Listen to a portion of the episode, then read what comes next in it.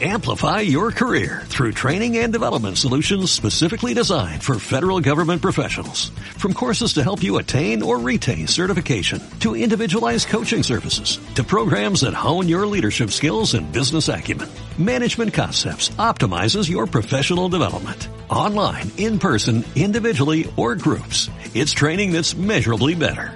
Learn more at managementconcepts.com. That's managementconcepts.com.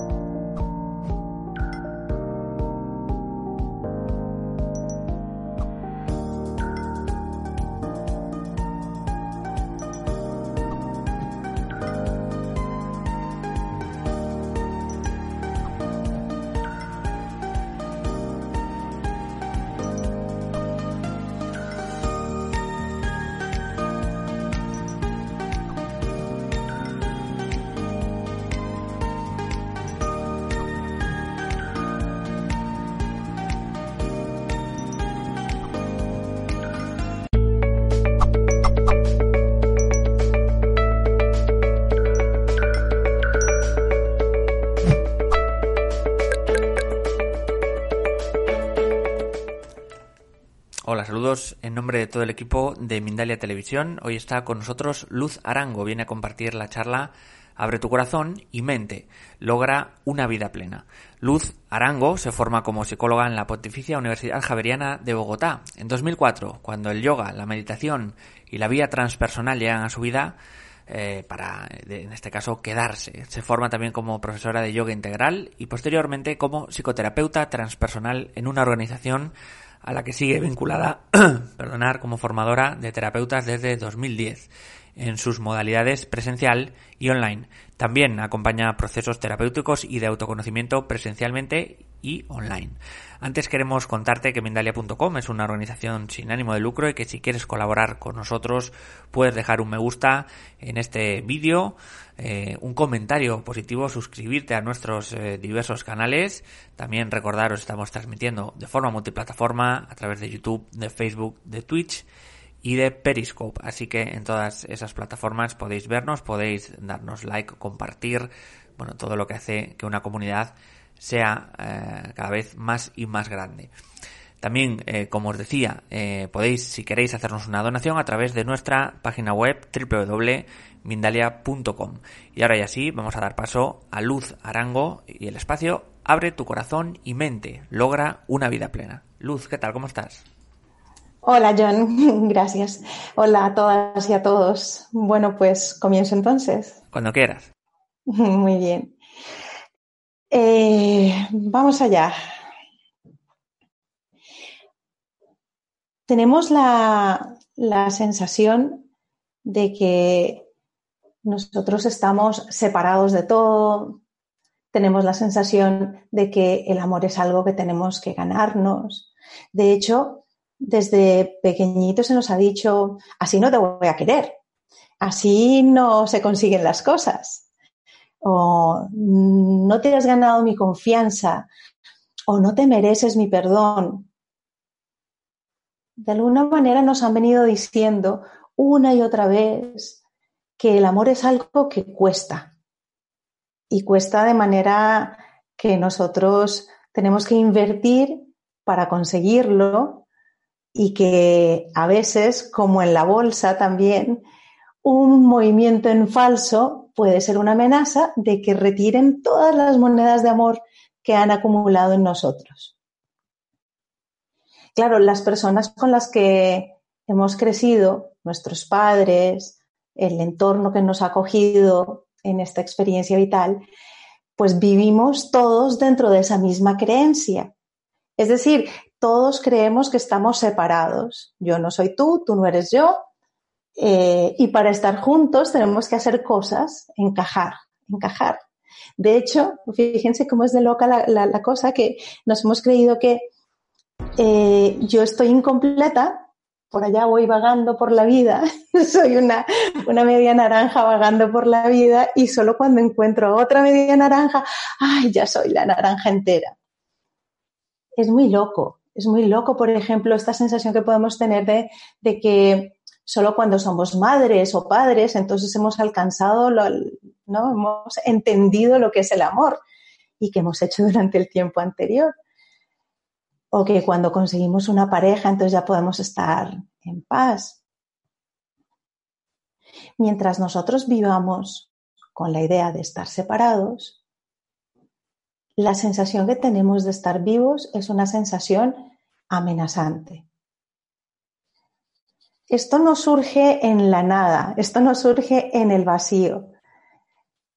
Es, bueno, a mí particularmente me gusta mucho esta idea que tiene el budismo, que dice que nosotros nacemos, tenemos inherente, inherente a nosotros una, una bondad amorosa, un amor que es natural a todos los seres. Sin embargo, por el camino lo vamos perdiendo. ¿Y cómo es que lo vamos perdiendo? Pues lo vamos perdiendo cuando eh, en nuestro crecimiento, en nuestras interacciones, vamos descubriendo, voy a poner comillas sobre la palabra descubriendo porque realmente es un descubrimiento distorsionado, vamos descubriendo que, que el amor no es algo que nazca de manera espontánea. Entonces, más o menos por ahí, hacia los seis, siete añitos, ya los niños, nosotros también entonces, eh, vamos creyéndonos una historia. Ay, yo no soy tan guapa como las demás compañeritas, mm, no soy tan listo como los demás, no soy tan fuerte como los demás, eh, o no tengo la suficiente atención de, mi madre, de mi padre, y entonces tengo que liarla mucho. Nos vamos creyendo una historia que para todos es la misma y es la historia de que no somos suficientes, no, tenemos, no somos lo suficientemente buenos para ser amados. Ya nos, hemos, ya, nos, ya nos han instalado el chip que dice que el amor se tiene que ganar, que no es algo que sea natural en todos. Y de alguna manera esto es lo que históricamente se ha representado como la pérdida de la inocencia. Entonces ya dejamos de estar metidos en, nuestra vida tranquila y plena para empezar a estar mm, en una estrategia, en una estrategia de cómo buscar el amor y la atención de los otros. Sí, así, vale. Vale.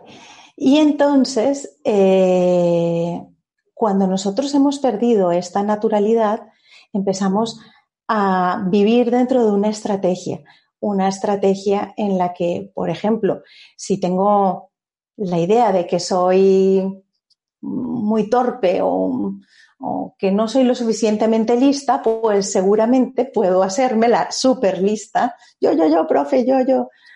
O al contrario, retraerme para que los demás no se den cuenta de mi torpeza o de mi tontería. Si siento que no, eh, no soy tan guapa, puedo engalanarme muchísimo, o al contrario, hacerme invisible, invisible para que nadie se dé cuenta de mi fealdad. El caso es que yo ya me he creído esa historia. Y como ya me he creído esa historia, pues lo que voy empezando a hacer a partir de entonces son estrategias para salir de ella. Es curioso cómo nuestras estrategias de alguna manera encajan con las estrategias de las demás personas a nuestro alrededor. No es al azar, no es casual que el que necesita ser más fuerte tenga la necesidad incluso de insultar, de ridiculizar o de eh, incluso agredir a aquel que considera más débil. Y no es casual que aquel que se considera muy débil vea que por más que se invisibiliza, los que son fuertes vienen a por él. Así vamos creándonos unas historias cada vez más separadas. Y nos hacemos grandes, nos creamos ya nuestra identidad de adulta, de adulto. Y para nosotros poder seguir creyéndonos esta idea errónea de que estamos separados, pues hemos ido aprendiendo a despojarnos de una serie de cosas que son naturales en nosotros, como nuestra humanidad, como nuestra ternura, como nuestra capacidad de vernos a través de los ojos de los demás. Y en esa pérdida entonces decimos, para quitarle eh, esa humanidad a los demás y, quitárnosla a nosotros mismos, decimos, ahí están, estos son los inmigrantes, los delincuentes, los políticos, los pobres, los ricos, los sindicalistas, los, y los vamos, los, y nos vamos metiendo a todos en categorías, las madres, los padres. Y según que nos viene muy bien para sentirnos valorados, porque una madre, tal, tal, tal, tal, o excluidos, porque no quiero formar parte de ese clan. Dicen que a las personas que se forman en el ejército las enseñan, yo la verdad no lo sé, pero es lo que he leído, que les enseñan a un poco como anestesiarse, a ver en el otro un enemigo. Y un enemigo deja de ser un yo para convertirse en un otro al que hay que atacar, del que hay que defenderse. Podemos ser muy crueles cuando nos estamos defendiendo podemos ser realmente eh, indolentes, hacer que nuestro corazón se hiele cuando estamos defendiéndonos. Voy a poner un punto aparte y aquí hago la pregunta. ¿Qué tiene que ver esto con el cultivo de la atención plena? Pues es muy sencillo. Este aspecto relacionado con mi necesidad de amor, para mi sistema de pensamiento se convierte en una necesidad de vida.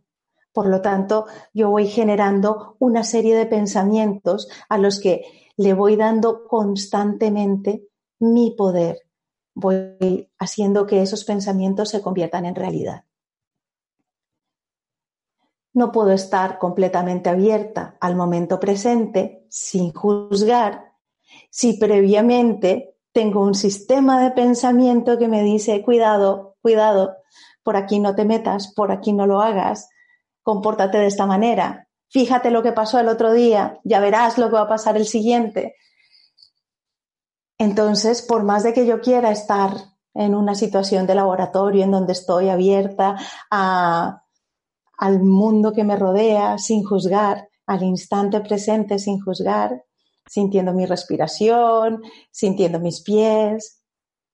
Mis pensamientos una y otra vez van a venir y me van a decir, ¿te acuerdas cuando tal, tal, tal? Y otra vez voy a ver, ostras, es verdad que yo tenía que hacer esto y no lo hice. Ay, ay, que tengo que estar concentrada. Ya verás cuando venga mañana el día que tal, ostras, como que estos pensamientos que me van anticipando o me van recordando una y otra vez lo que ya pasó, estos pensamientos defensivos en los cuales yo me, eh, he creído y he venido creciendo, eh, estos pensamientos vuelven y me aparecen una y otra vez. Y nunca aparecen en el vacío, porque para mi cabeza es exactamente lo mismo Ah, como lo digo, para mi cabeza es exactamente lo mismo pensar que viene un mamut de frente o que venga un mamut de frente. Mi sistema límbico lo va a interpretar como si fuera real. Entonces, si mi mente está constantemente creando pensamientos de culpabilidad, de imperdonabilidad, de torpeza, de miedo a la exposición, de frustración o de impotencia, mis emociones van a creerlo. Van a creerlo porque van a pensar, esto es así, claro. Entonces, por supuesto, yo voy a estar en un momento de miedo constante. Voy a ponerte un ejemplo. Vamos a suponer que mm, yo tengo a las 10 de la mañana una entrega muy importante que hacer y para eso me tengo que desplazar desde mi casa hasta el centro, que es donde tengo esta entrega como estoy tan necesitada de que los demás valoren esa entrega que tengo que hacer, pues estoy generando una serie de emociones relacionadas con la anticipación, con las expectativas y con la necesidad de que las cosas ocurran de la manera que yo necesito que ocurran. Salgo un poquito tarde de casa, voy corriendo a la estación de tren, llego y quedan dos minutos y el tren nada que llega, no voy a llegar a tiempo, estoy otra vez, ah, tengo rabia, tengo ansiedad, tengo preocupación, tengo miedo, tengo mucho miedo de que no me acepten, tengo mucho miedo de que las cosas no salgan como yo quiero que sean. Y mientras tanto, toda la vida sigue fluyendo, pero yo ya no estoy en la vida.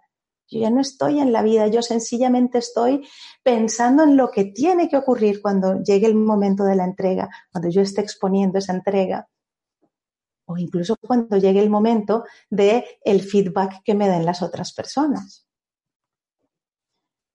Cuanto más expectativas ponga sobre ese evento futuro, más miedo voy a experimentar en el presente y más separada me voy a sentir del todo. Todo lo que me rodea, las personas que están a mi alrededor, el señor que está sentado a mi lado, de repente huele mal y yo hago, ¡ah! ¡Qué, qué, qué incordio, qué molestia! Y yo con mi ropa decente para la entrega. todo me va a molestar, todo me va a preocupar, preocupar. De tal manera que no solamente estoy yo necesitada de un amor que viene del futuro, ¿no? Los demás me van a dar su feedback, me van a dar su reconocimiento y yo, ah, voy a descansar, sino que además de esa necesidad de amor, no me siento, no me siento unida a todo lo que hay, voy a ignorar a todo lo que está a mi alrededor, voy incluso a despreciar aquello que está a mi alrededor. ¿Cómo salimos de este trance? ¿Cómo podemos permitirnos llegar a esa entrega, como lo que estaba, el ejemplo que estábamos diciendo, llegar a esa entrega, esperar que ocurra lo que tenga que ocurrir y mientras tanto saber que puedo tener miedo, que puedo estar un poco expectante, que puedo tener expectativas, pero que eso no me va a quitar la paz de este momento. ¿Cómo puedo lograrlo? Y aquí es donde entra la compasión como primera medida. Si yo decido abrir mi corazón y mi mente a este momento sin juzgar, abrir mi corazón significa abrirme al reconocimiento de aquello que yo estoy experimentando. Y entonces puedo ver cuánto miedo y ansiedad hay en mí, cuántas expectativas tengo, qué idea tengo sobre mí misma y me puedo dar cuenta de que estoy tan necesitada del amor que viene de los demás, del reconocimiento que viene de los demás, que incluso puede que esté menospreciando todo lo que hay dentro de mí, que no lo esté reconociendo. Entonces, con una respiración profunda y amable, puedo decidir abrirme a este momento y abrirme a mí, a, mi reconocimiento, estar conmigo, decir, estoy aquí conmigo, que tenga que pasar lo que venga, yo, lo estoy, yo estoy aquí, estoy aquí, y me abra lo que tenga que ocurrir. Y puedo poner incluso mi mano en el pecho, o puedo sentir la calidez de, mi, de mis manos sobre mis piernas, como si me abrazara. Y en ese momento entregarme a todo lo que ya está ocurriendo, a la vida que ya está ocurriendo dentro de mí, a la vida que está ocurriendo a mi alrededor.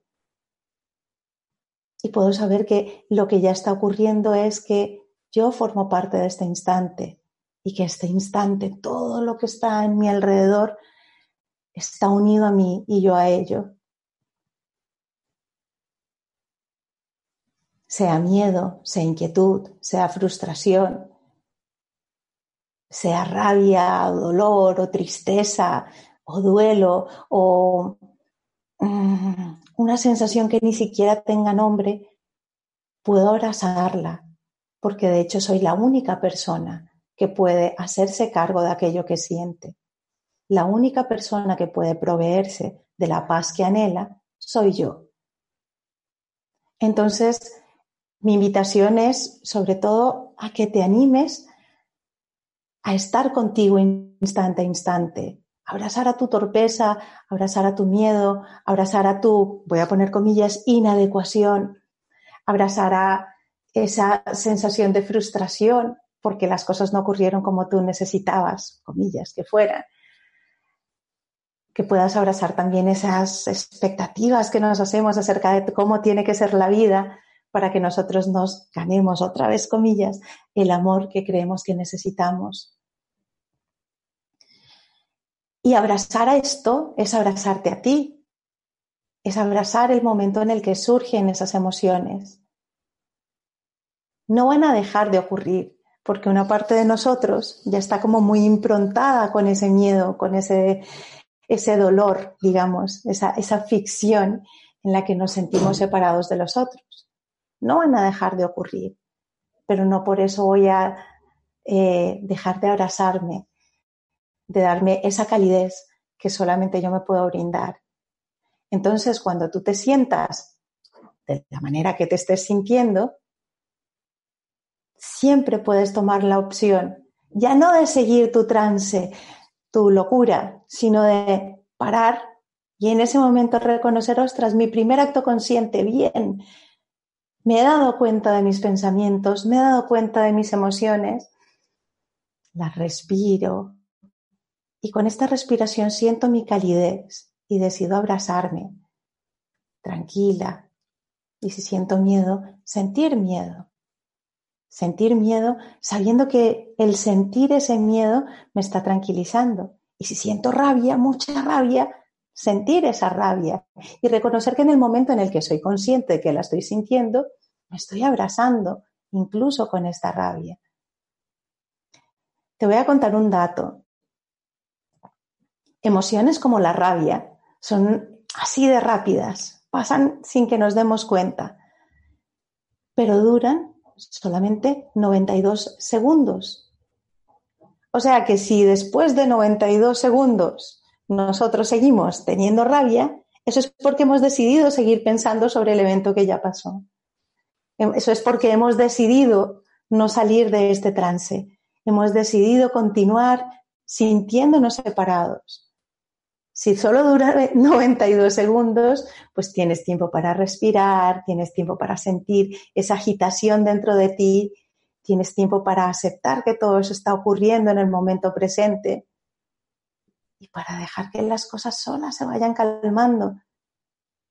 Si pasados esos 92 segundos sigues enfadada o enfadado, recuerda que hay algo de ti que está decidiendo mantenerte así bien porque hay una parte de ti que quiere sentirse víctima, que quiere justificarse de un determinado hecho, bien porque eh, quieres que se restituya tu honor o quieres que las cosas, tener la razón de aquello que necesitas tener la razón. Vuelves a tener otros 92 segundos para calmarte. Ahora ya el balón está en tu campo. Ahora ya puedes decidir no quedarte atrapada, atrapado en tu culpabilidad, en tu imperdonabilidad o en tu rabia. Ahora puedes decidir abrazar eso que estás sintiendo, entregarlo a esa calidez que hay dentro de ti, a ese amor que hay dentro de ti y dejar que todo siga transcurriendo y pasando como todo pasa y transcurre en la vida. Bueno, pues esto es lo que hasta ahora quería compartir contigo. No sé, John, si tengo que estar más tiempo, cuento un poco más, o si sencillamente pasamos a las preguntas.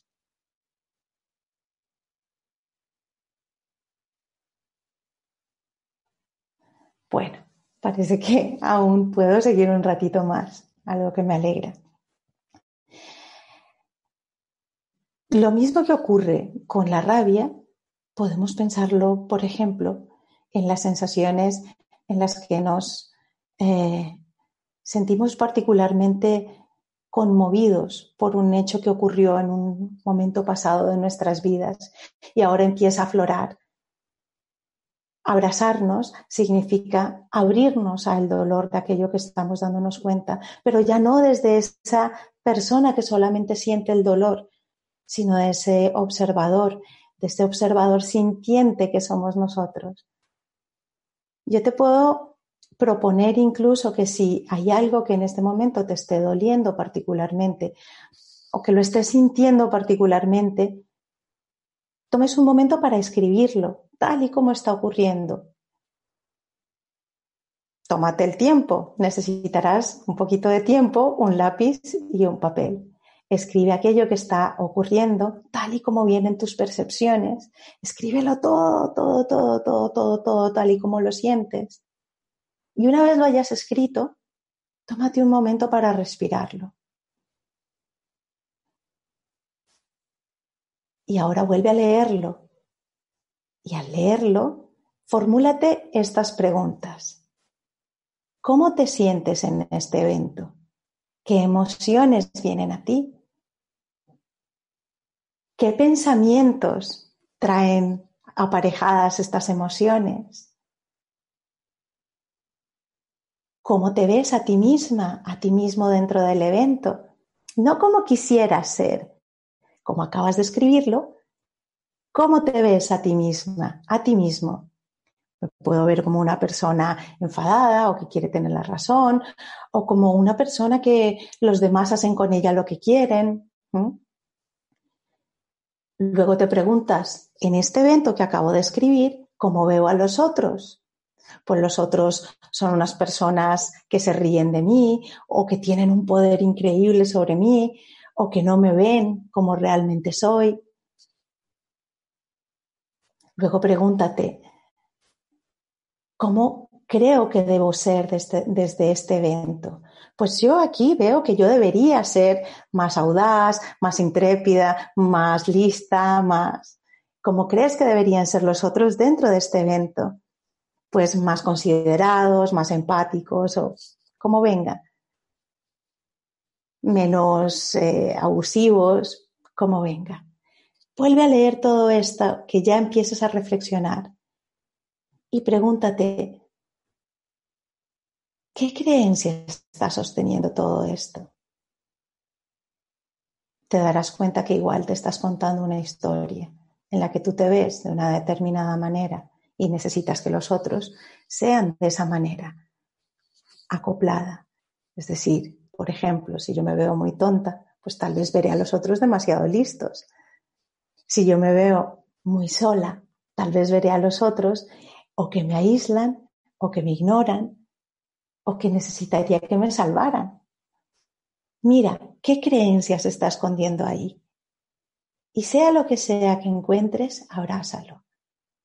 Cuando vuelva a aparecer ese pensamiento, reconoce que es una creencia.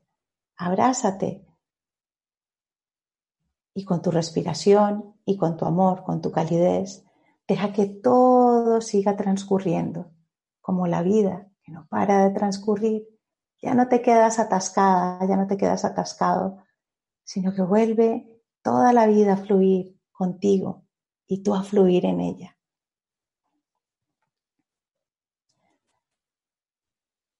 Cuando tú veas que puedes abrazarte de manera natural, reírte con amor y con ternura de tus propios pensamientos distorsionados, verás que es mucho más sencillo disfrutar de la vida tal y como viene sin juzgar. Verás que es muchísimo más sencillo abrirte a este momento tal y como ocurre sin juzgar. Y encontrarás que esa felicidad, esa paz, ese, ese encuentro que quieres que ocurra, ya está aquí, ya es ahora y que está al alcance de ti misma, de ti mismo. Llegar ahí, hacia tu paz, hacia el encuentro contigo misma, contigo mismo.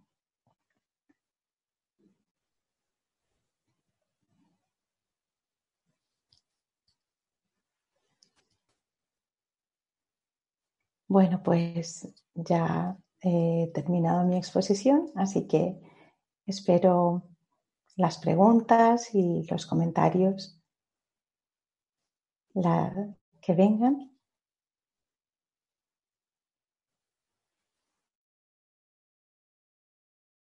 Ah, vale, que nos quedan los tres minutitos. Vale, perfecto. Perfecto.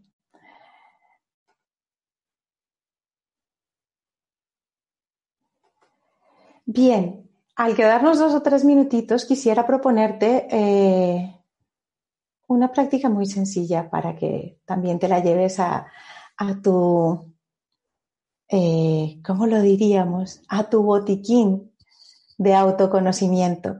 Te he propuesto una estrategia anterior que es empezar a, indagar, a cuestionar, a reconocerte eh, a través de esos momentos en los que te sientes particularmente dolida, dolido, frustrada, frustrado.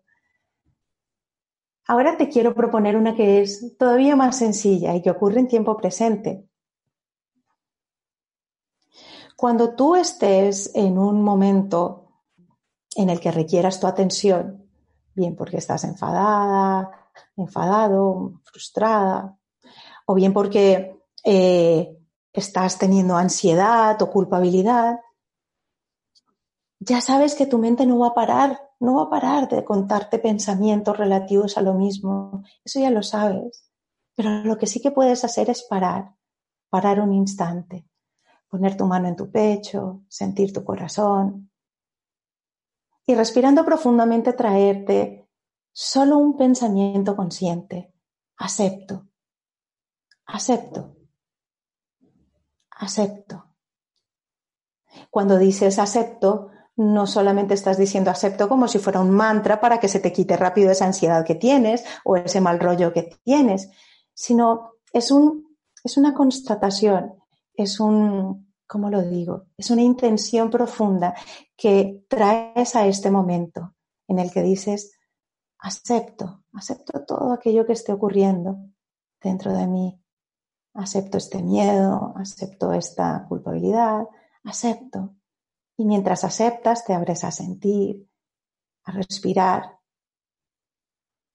A veces piensas que tus sensaciones son insoportables, a veces sientes que tus piensas que tus sensaciones no las podrás aguantar más. Eh, claro que puedes, sí que puedes.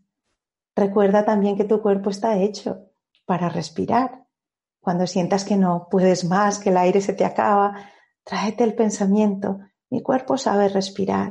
Y mientras recuerdas que tu cuerpo sabe respirar, regálate este pensamiento consciente.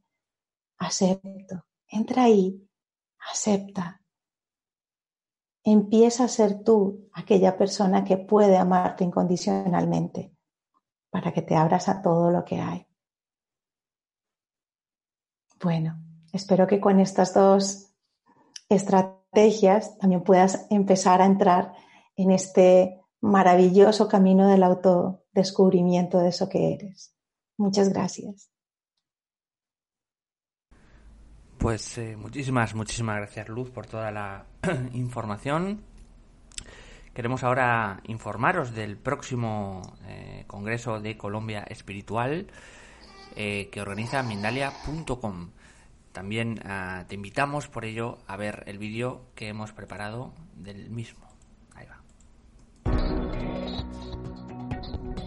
Mindalia.com te invita a ser parte de Colombia Espiritual, el Congreso Virtual Internacional organizado por Mindalia y que tendrá lugar los días 24, 25 y 26 de abril del 2020.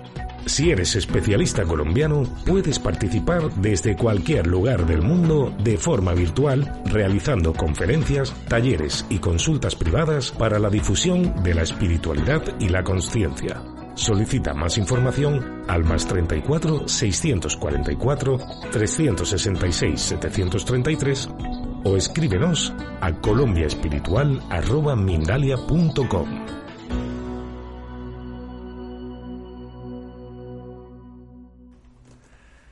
Recordar que podéis participar promoviendo ponencias eh, sobre espiritualidad y ofrecer a todo el mundo a través de este evento una mayor visión holística de la espiritualidad colombiana. Vamos a ir con preguntas. Nos dice Gladys O'Down eh, desde, desde YouTube, perdón, ¿cómo dejar de depender de los demás? ¿Cómo amarme y enfrentar mi felicidad conmigo? ¡Ay, qué bonito! Qué bonito, Gladys. Eh, en esto de cómo dejar de depender de los demás está justo, justo, justo la, el, el germen de tu respuesta. Fíjate que cuando dependemos de los demás, es porque hemos puesto en los demás nuestro amor. Le hemos dicho, mira, querido otro u otra, toma, ahora tú eres el que me tiene que dar amor a mí, porque yo no me voy a amar. Y entonces sentimos que si esa otra persona no está con nosotros, pues ya nos morimos, nos acabamos, nos, nos da muchísimo miedo. No hay nada más libre que sentir el amor que hay dentro de ti. Y Gladys, independientemente de lo que tú hayas vivido desde pequeñita hasta hoy, solo tú puedes reconocer esa grandeza que hay en ti. No se trata de que, ah, no, no, soy torpe, ahora soy lista. No se trata de ser justo lo contrario de lo que has venido como evitando. Se trata de que empieces a sentir esa vulnerabilidad que hay en ti. Hay algo muy bonito que, que siempre propongo en consulta y que te quiero proponer también, Gladys, y es anímate a quedar contigo, hacerte una cita, pero no cualquier cita, y no esperes no tener nada en tu agenda o no tener que llevar y traer a tus hijos para hacer esto. Ponte en tu calendario un día, como si fueras tu novia o esa persona que más te ama. Ponte un día y queda contigo, contigo en soledad. Si quieres, vete al cine sola o vete a la naturaleza, vete y disfruta de una buena comida. Regálate algo para que recuerdes que tú estás contigo. Anímate a comprometerte contigo misma en esa cita, como si te pidieras la mano. Anímate a saber que cuando tú estás contigo, puedes acoger esa vulnerabilidad que hay en ti. Y los demás, por más de que te quieran y que tú les quieras, no van a poder hacerte feliz, porque la infelicidad la sientes tú, porque la soledad la sientes tú, entonces, como tú eres la sentidora, anímate a quedar contigo y a coger esa vulnerabilidad que hay en ti. No sé si con esto te he respondido, Gladys. Nos vamos a ir con Marilyn Moreno. Si lo que te genera la rabia es una persona con la que tienes que convivir a diario, obligatoriamente, ¿será más productivo ignorarla? Eh, Dos cosas. Lo que te genera la rabia. Mm, voy a reducirlo a una. Eres tú la que siente la rabia. Eres tú la que siente la rabia. Hazte cargo de la rabia que estás sintiendo.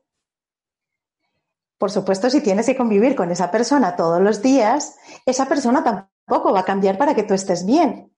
Lo que sí que puede pasar es que tú puedes empezar a coger esa rabia. ¿Te acuerdas lo que decíamos hace un instante? 92 segundos. Debajo de esa rabia puede haber un montón de juicios acerca de cómo tienen que ser las cosas. Puede haber un montón de necesidades de cómo necesitas que esa otra persona sea para que tú estés bien. La rabia siempre nos está hablando de territorialidad o incluso también puede haber una cierta atenta, porque esa persona está rebasando límites que tú no estás dispuesta a asumir. Anímate a ver esa rabia, regálate esos 92 segundos para sentirla y reconoce que eres tú la que siente la rabia. Entonces, puedes ignorar a la otra persona si quieres, pero no ignores la rabia que tú estás sintiendo, porque hay mucha información en esa rabia. Recuerda lo que acabo de decirte de la autoindagación anímate, si quieres, a hacer esa autoindagación, a ver qué te está contando esta rabia acerca de esa persona. Gracias. Nos dice Adriana Sierra desde YouTube, también desde Argentina. Todas las anteriores también han sido de YouTube. Desde Argentina nos dice, ¿cómo cuando estoy con miedo o angustiada, qué hago? ¿Simplemente acepto? Por favor, un ejemplo. Gracias. Genios. Cuando estoy con miedo o angustiada, ¿qué hago? Lo has dicho, perfecto. Acepto. Acepto. Te respondo un poco como le respondía a la compañera que antes preguntaba. Eres tú la que siente miedo, eres tú la que siente angustia. Acepta que estás ahí, acepta que la estás sintiendo. Un ejemplo, en este, en este momento, pues yo misma estoy sintiendo miedo. ¿Y qué más hago? ¿Me bloqueo? Solo puedo aceptar que está aquí. y decir, venga, va, estás aquí, acepto, acepto. Te veo, te escucho, porque escucho la voz de ese miedo, escucho la voz de esos pensamientos, los veo y digo, ¿qué voy a hacer? Están aquí, pero no me paralizan, porque están acogidos dentro de mí. Entonces, cuando sientes miedo, tómate el tiempo para respirar y para darte cuenta que la que está sintiendo miedo eres tú y que seguramente ese miedo no tiene tanto que ver con lo que está ocurriendo afuera, sino con una idea previa que tú ya tienes de cómo deberían ocurrir las cosas si no están ocurriendo, de cómo deberías ser y ser recibida en este momento y no está ocurriendo. Eh, a veces nosotros podemos quedarnos mucho tiempo con una sensación aquí eh, encogida, o bien en nuestro abdomen, o bien en nuestro pecho, o bien en nuestra garganta. Lleva tu mano ahí, con amor, acepto, acepto. Cuando vas entrando en ese miedo, cuando vas entrando en esa angustia, vas encontrando mucha más información, es decir, vas siendo mucho más consciente y dejas de estar corriendo porque te atemoriza ese miedo. Yani Alquimia tiene varias preguntas de Argentina. Nos dice qué herramientas o hábitos nos sugiere para lograr la plenitud en los pensamientos. ¿Cómo materializar la plenitud en la vida cotidiana? Desde YouTube. Bien.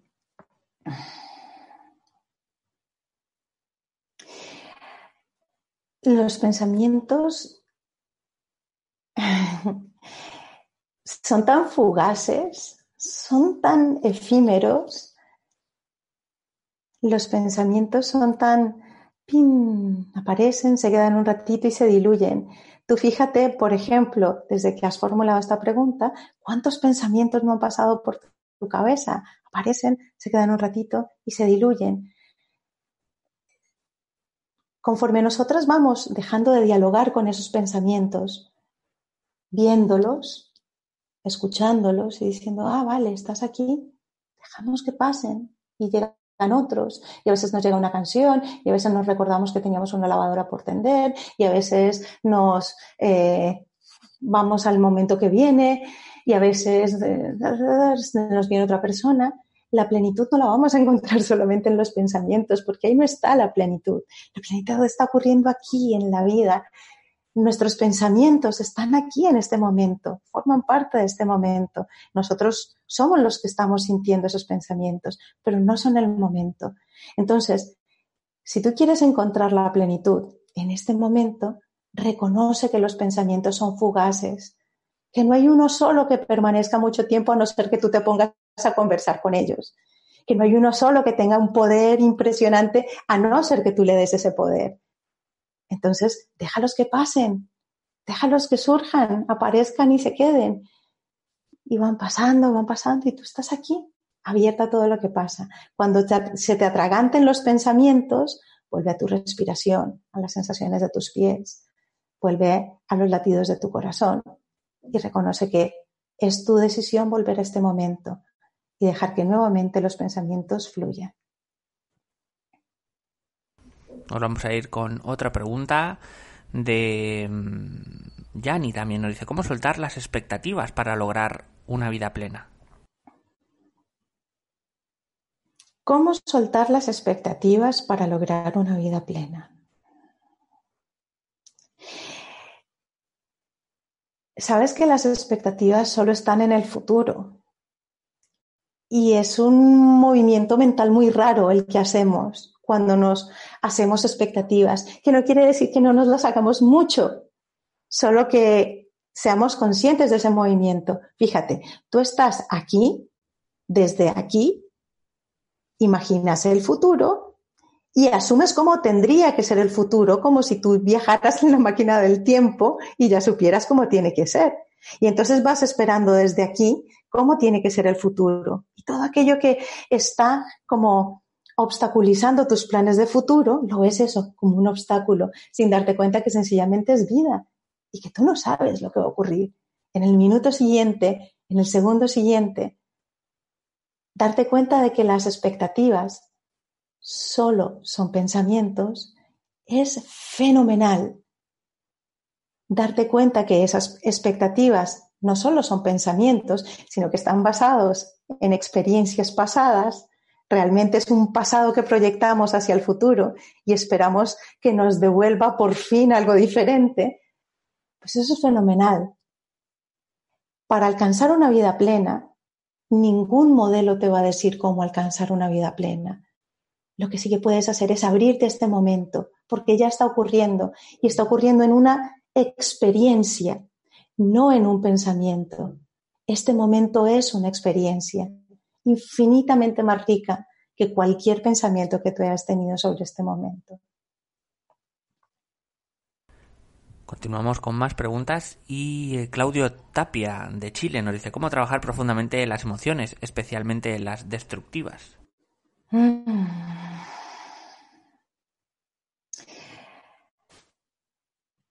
¿Cómo trabajar las emociones, especialmente las destructivas? Solo hay una manera de trabajar nuestras emociones destructivas. Abrazándolas. No hay otra. No hay otra. Abrazándolas, porque esas emociones que llamamos destructivas provienen de esa película que nos hemos contado nosotros de falta de suficiencia. No somos suficientes para ser amados. Las emociones, especialmente las destructivas. Entonces, eh, cuando nos damos cuenta de que viene otra vez esta emoción de rabia, de malestar, son emociones muy veloces, tienes la oportunidad de decir, no estoy aquí, ¿dónde estoy? Y reconocer que estás en el pasado. Por ejemplo, hay una emoción que puede ser muy destructiva, que es la rabia. Y la rabia tiene muchos gradientes desde la rabia explosiva de quiero que las cosas salgan, ¿por qué no te comportas de esta manera? Tú a mí no me hablas en este volumen, hasta esa rabia que se enquista se convierte en resentimiento y de resentimiento se convierte en odio. Y cuanto más se va enquistando, más venenosa y más tóxica es. Solo puedes darte cuenta que esa rabia proviene de ti y de que la fuera no va a cambiar para que tú estés bien. Entonces, Trabajar esa emoción de la rabia, una emoción tan veloz como la rabia, significa empezar a hacer las paces contigo mismo.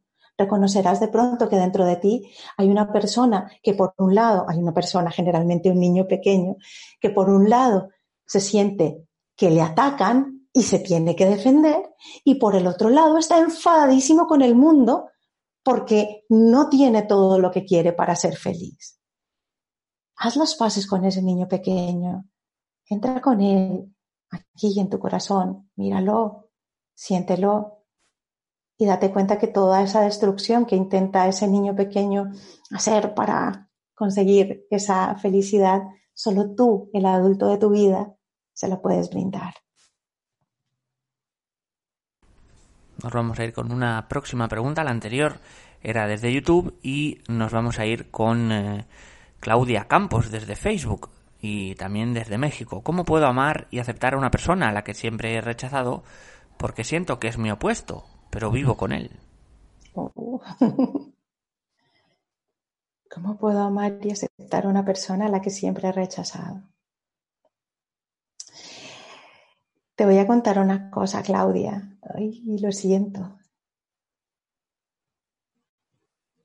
rechazas no a esa persona, rechazas las ideas que tienes sobre esa persona. No conoces a esa persona con la que vives. Te has hecho una idea de cómo es, pero no te has abierto a saber cómo es. Entonces, claro, el rechazo viene y una y otra vez porque esta persona tendría que ser de esta manera y no es. Si esta persona cambiara tal y tal cosa. Cuando decimos que cómo puedo amar y aceptar a una persona que rechazo, es importante reconocer que tus expectativas sobre cómo tiene que ser son las que están mediando entre tú y esa persona, que no te has encontrado directamente con ella, por lo tanto tampoco te has brindado, tampoco te has animado a amarla. Revisa esas expectativas, revisa esa idea. De pronto te darás cuenta, incluso Claudia, no sé, míralo tú, pero incluso te darás cuenta que estás esperando que esa persona te devuelva una idea de amor que no va a ocurrir y que tal vez necesitas tomar distancia de esa persona, haciéndote cargo tú de ti. del amor que sientes por ti.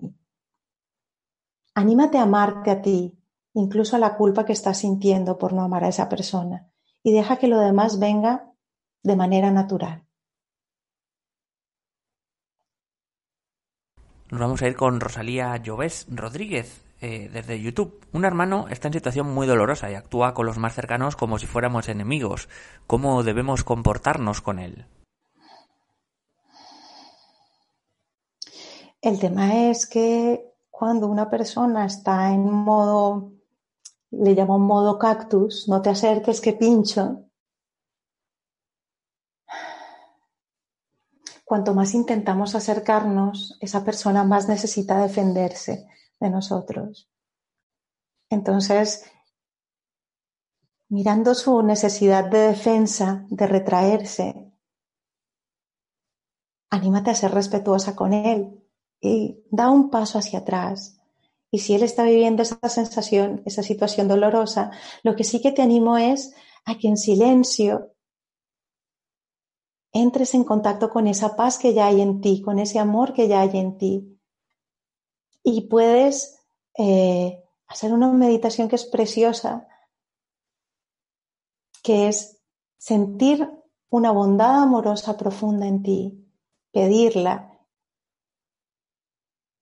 que me inunde la bondad amorosa, que sea feliz, que encuentre la paz, que me libere, y una vez conectas con esa sensación de bondad amorosa que hay en ti, llévala a tu hermano en silencio y desde tu corazón, proyectándolo en él, que encuentre, que lo envuelva la bondad amorosa, que sea feliz, que encuentre la paz, que se libere.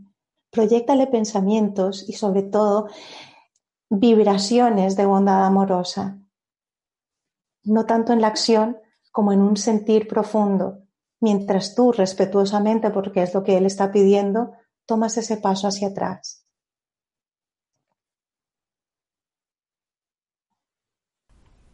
Nos vamos a ir con una pregunta desde Facebook. Eh, Fátima Alarcón Acosta, desde Colombia, nos dice, procuro ser pasiva cuando algo me genera rabia, pero llega un punto en el que me indigno, me siento atropellada, y respetada y estallo. ¿Qué puedo hacer? Gracias. lo, lo comentas tú misma en la, en la pregunta. Cuando somos pasivos, realmente estamos resignándonos. Y la resignación es una forma de resistencia. Tenemos miedo de la reacción que puede generar nuestro enfado, bien porque creemos que podemos hacer mucho daño afuera, bien porque creemos que los demás nos pueden devolver una, con un enfado todavía mayor y nos haga mucho más daño.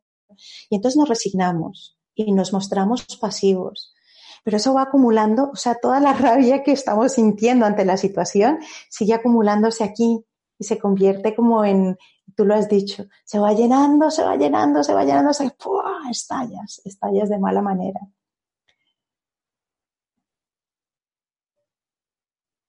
Esto es muy, muy, muy bonito, fíjate. Nosotros no, no, no se trata de no sentir aquellas según qué emociones. No, se trata de sentirlas con intensidad. Están ahí, forman parte de nuestro momento presente. Otra cosa es la expresión, pero anímate a sentirla, anímate a sentir esa rabia, anímate a decir, bueno, aquí está esta rabia. No voy a ser como que no está pasando para irme llenando, llenando, llenando hasta que estalle. Y vas a reconocer que si igual esa rabia es un movimiento que te está pidiendo un poco de límites, pues te haces un favor poniendo límites y diciendo, eh, aquí no, para.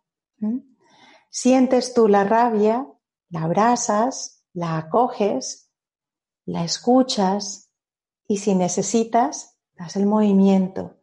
Regálate esos 92 segundos de rabia, de intensidad, Continuamos con otra pregunta de Juliana Acevedo, desde Colombia y a través de YouTube. ¿Qué, ¿Qué, actividad puede ayudarnos a sacar el rencor y el resentimiento? El rencor y el resentimiento. El rencor y el resentimiento son pasado, pasado, pasado, pasado, pasado, pasado. Es decir, nosotros hemos hecho de un evento que nos dolió muchísimo hemos hecho de eso como una columna que nos articula. Y cuanto más dolor sentimos, más dolor le estamos entregando a ese evento que ya pasó y más nos estamos alejando de nuestra paz. Reconoce que eso, por doloroso que sea, ya pasó, ya pasó. Dos, no se trata de que aceptes sin más, ah, esto fue así y tuvo que ser así, pero, pero, sí que aceptes el dolor que esto te ha generado, que le abras espacio al dolor que esto te ha generado.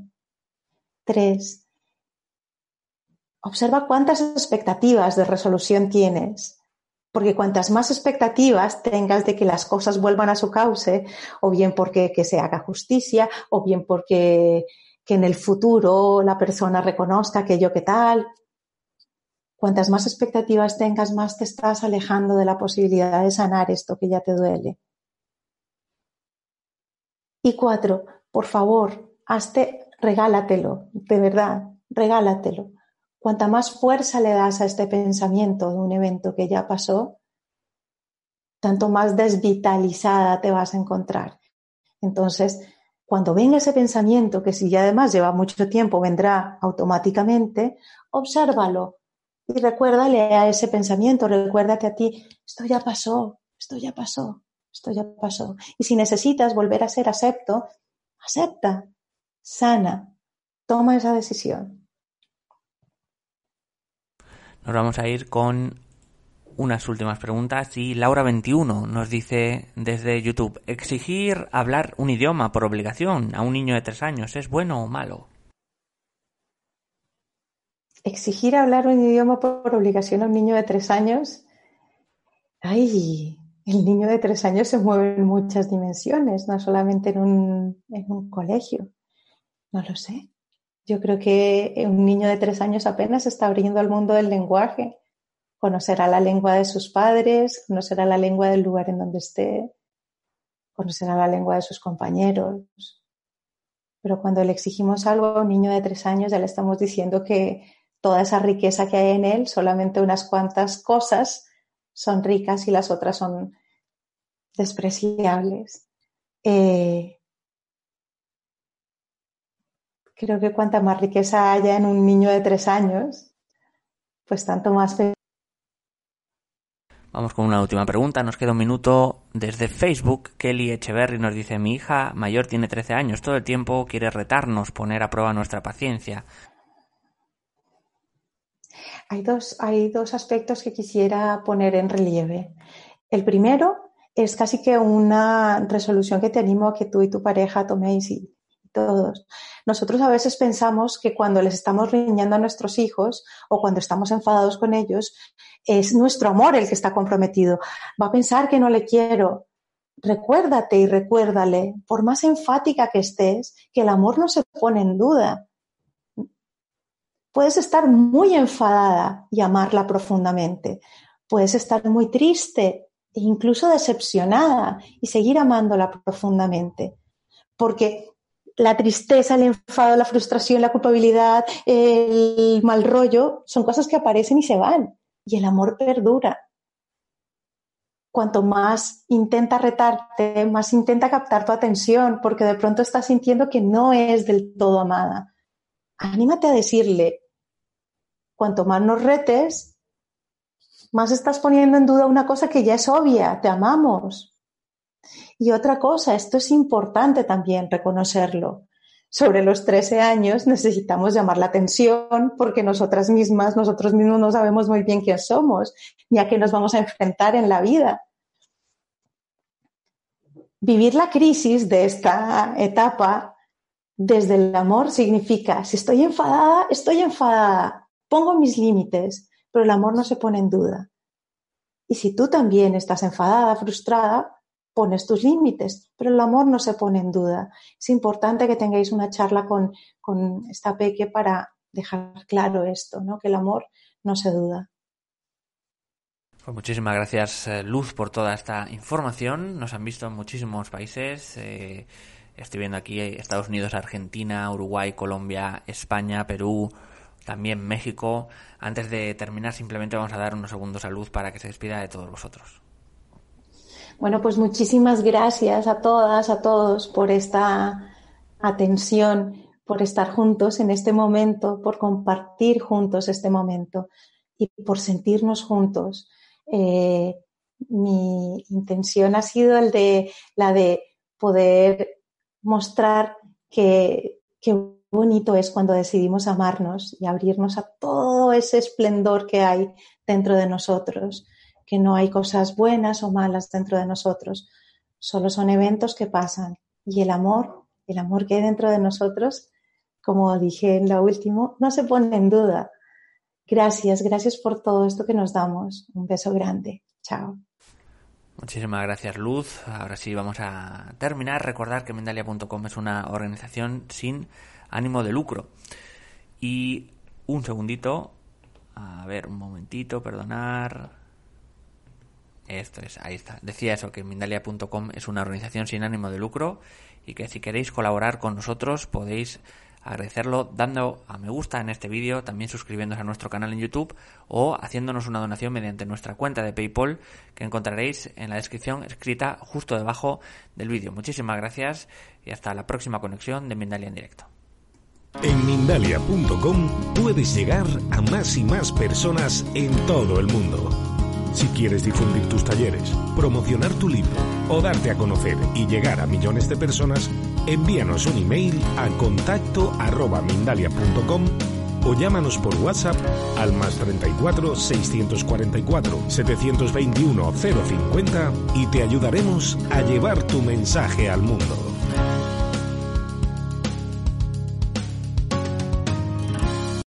Amplify your career through training and development solutions specifically designed for federal government professionals. From courses to help you attain or retain certification, to individualized coaching services, to programs that hone your leadership skills and business acumen, Management Concepts optimizes your professional development. Online, in person, individually, or groups, it's training that's measurably better.